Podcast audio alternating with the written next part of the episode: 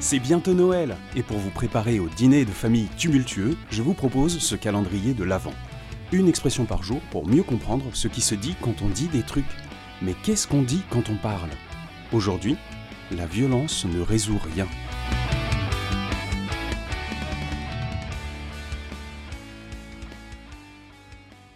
Il y a plein de phrases faciles qu'on entend tout le temps.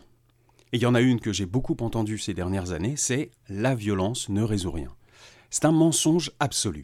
Parce que si c'était vrai, ben alors il n'y a plus de guerre nulle part, puisque ça ne résout rien. Il n'y aurait plus de conflits actuellement de par le monde, puisque tous ces conflits n'amènent pas de résolution. Donc euh, désarmons tous les pays, faisons tous un joli feu de joie autour de cette paix universelle qui vient d'être établie par cette seule phrase La violence ne résout rien. Et changeons l'histoire aussi, parce qu'avec toutes ces guerres, les générations futures seraient foutues de s'en inspirer pour tenter de ne pas résoudre leurs problèmes en décimant notre belle génération de pacifistes. Non, cette phrase est absolument fausse, mille fois fausse. De là à dire que la violence résout tout, ben ça aussi c'est faux. La lecture binaire de la vie, je laisse ça aux pacifistes des plateaux de télé.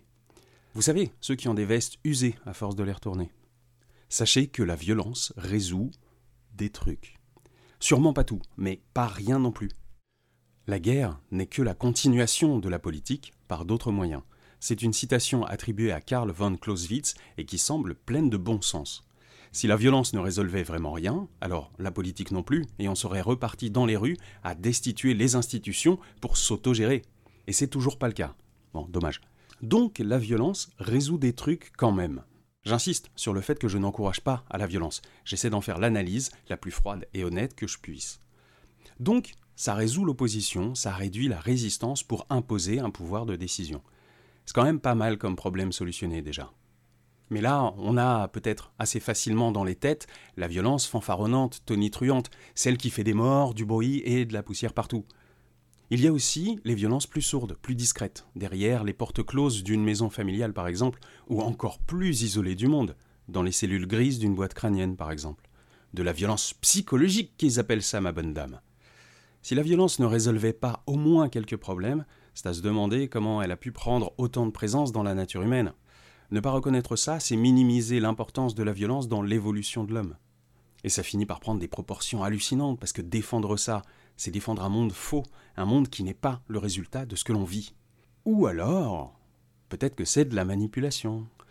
Un argument lâché comme ça pour désarçonner, pour minimiser et déstabiliser le discours de l'adversaire. C'est juste pour marquer les points faciles avec peu d'efforts, voire pas d'effort cérébral. Ces fameux pacifistes occasionnels, mais invités récurrents de la téloche, sont les mêmes qui critiquent la violence quand elle est contre les institutions, mais qui la défendent quand c'est l'institution qui est violente.